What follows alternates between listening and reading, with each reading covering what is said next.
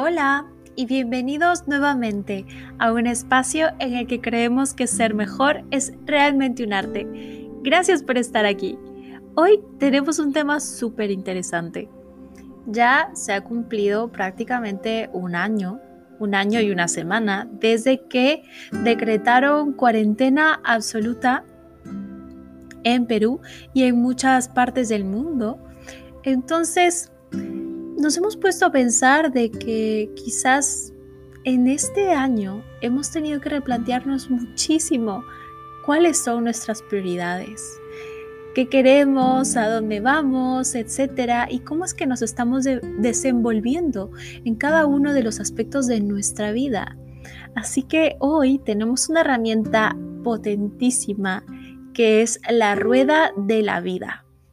Estoy segura que muchos de ustedes la conocen y, probablemente saben para qué sirve, pero ¿alguna vez la han hecho?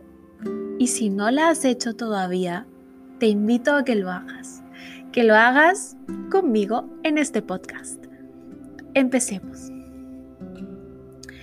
Bueno, sabemos que, muchas veces nos podemos sentir insatisfechos en algunos aspectos de nuestra vida y para ello esta herramienta nos ayuda. Eh, básicamente, esta herramienta visual de coaching personal nos ayuda a, obtener una visión gráfica de los aspectos que componen nuestra vida y el grado de satisfacción y equilibrio respecto a ellos. Es una técnica que fue originada por Paul J. Mayer eh, que era un pionero en el área de desarrollo personal y profesional. Y básicamente los pilares de su filosofía son el desarrollo personal y el logro de los objetivos, la adecuada gestión del tiempo y el disfrute de los éxitos. Entonces, ¿para qué sirve? La rueda de la vida es una técnica de autoanálisis de las diversas áreas que componen pues nuestra vida, favoreciendo una toma de conciencia acerca del momento vital en el que nos encontramos y los aspectos en los que debemos trabajar y mejorar para alcanzar una mayor satisfacción sirve para muchísimas cosas. Nos motiva, nos ayuda a tener una mejor dirección y focalizar nuestra energía y nuestro esfuerzo en aquellas cosas que realmente queremos y que de repente a veces no nos damos cuenta. También nos, facilita el proceso de, de toma de decisiones respecto a qué áreas debemos mejorar y nos ayuda a tener mayor clarificación mental para entender qué cosas debemos cambiar. Y eso poco a poco nos va a ir dando una satisfacción tanto global como parcial. Así que si tienes por ahí hoja y papel, te recomiendo que lo intentes. Y si no, pues también hay algunas aplicaciones en las que lo puedes eh, trabajar, como um, LifeWheel que está, que tiene una, aplicación, la puedes descargar y también la rueda de la vida APK. ¿Cómo, ¿Cómo haces una rueda de la vida? Simplemente haz un círculo. Un círculo grande. Un círculo grande, quizás del tamaño de la palma de tu mano, pueda ayudar entre esas dimensiones. Ahora, lo que vamos a hacer es dividirlo en diferentes segmentos o porciones, como si fuera una pizza. Puedes poner en cada segmento el nombre de, esa área y ponla fuera del círculo.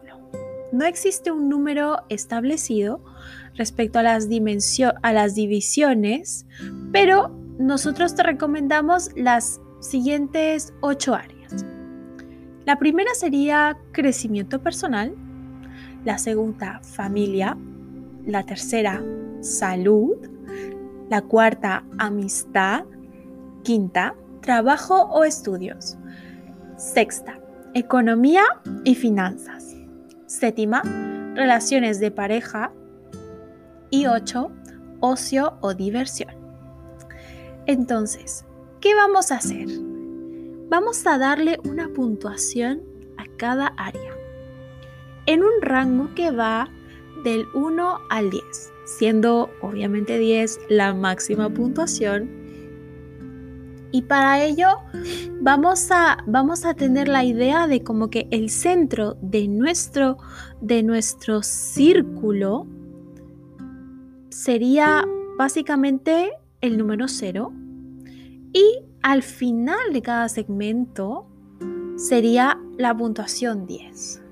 Si quieres también te puede ayudar a dividir el círculo en, eh, en 10 partes y de esa manera poder tener una mejor eh, visión gráfica de cómo va a ir armándose tu círculo de acuerdo a la puntuación que tú le des. Entonces, digamos, por ejemplo, yo le quiero poner a que a crecimiento personal tengo un 8 o un 9 y entonces voy a poner un punto en, en la parte octava de mi rueda. Una vez que le hayas dado una puntuación a cada segmento, a cada área de tu vida, lo siguiente es unir los puntos. ¿Te sale un círculo?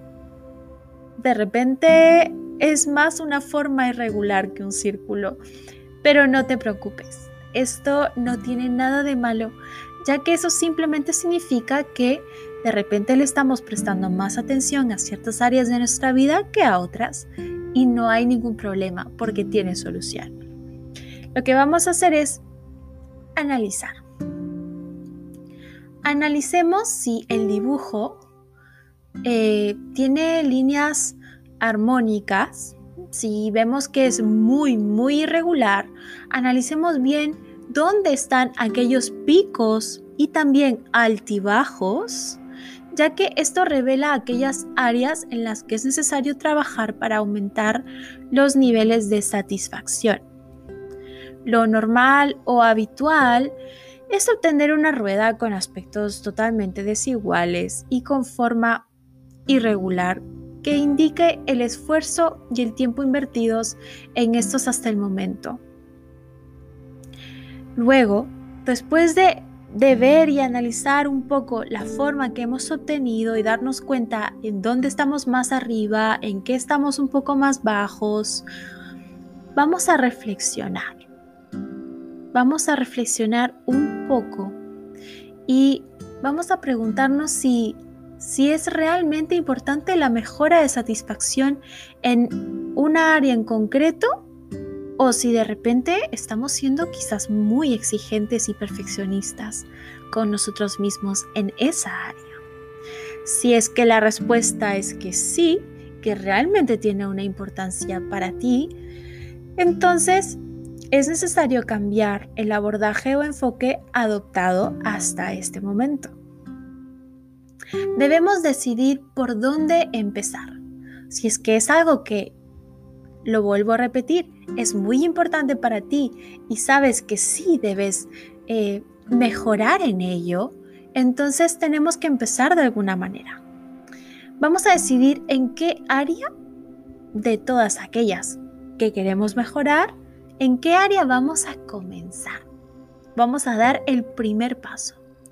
No siempre es necesario empezar por aquella que tiene la puntuación más baja, ya que dependiendo del momento vital en el que te encuentres, es más recomendable darle prioridad a una que no tenga la calificación menor. Asimismo, es importante que analices las relaciones o vínculos entre los diferentes ámbitos, ya que esto también puede ayudarte a tomar una decisión al respecto. Lo siguiente que vamos a hacer es trazarnos un plan. Y este es el último paso para establecer un plan de mejora y de trabajo de aquellas áreas que lo requieren. Para ello, reflexiona acerca de la metodología empleada hasta el momento. ¿Cuál has usado en aquellas áreas en las que obtienes satisfacción y qué aspectos podrían aplicarse o transferirse a, estos otros aspectos? También puedes hacer una lluvia de ideas de posibles estrategias a seguir. Establece objetivos específicos y a corto plazo para llegar a la meta u objetivo final. En base a estos, elabora una planificación mediante listas, horarios, esquemas visuales, cualquier cosa que creas que te puede aportar. Finalmente, realiza una revisión de forma semanal de aquellos objetivos y su consecución para realizar ajustes si es que lo crees necesario. Espero que esta información te haya servido de alguna manera y que puedas replantear aquellas cosas que deseas mejorar en tu vida, en qué aspectos estamos un poco abajo, un poco arriba y cómo darle ese equilibrio y balance que de verdad necesitamos todos para poder ser mejores. Si deseas buscar una imagen, puedes encontrarla en nuestras redes sociales. Y si necesitas más ayuda con esto y deseas preguntarnos, adelante. Nuestra información está siempre a disposición de todos ustedes. Queremos dejarte con la siguiente frase. Recuerda que hoy es un buen día para ser mejor. Hasta el próximo miércoles. Adiós.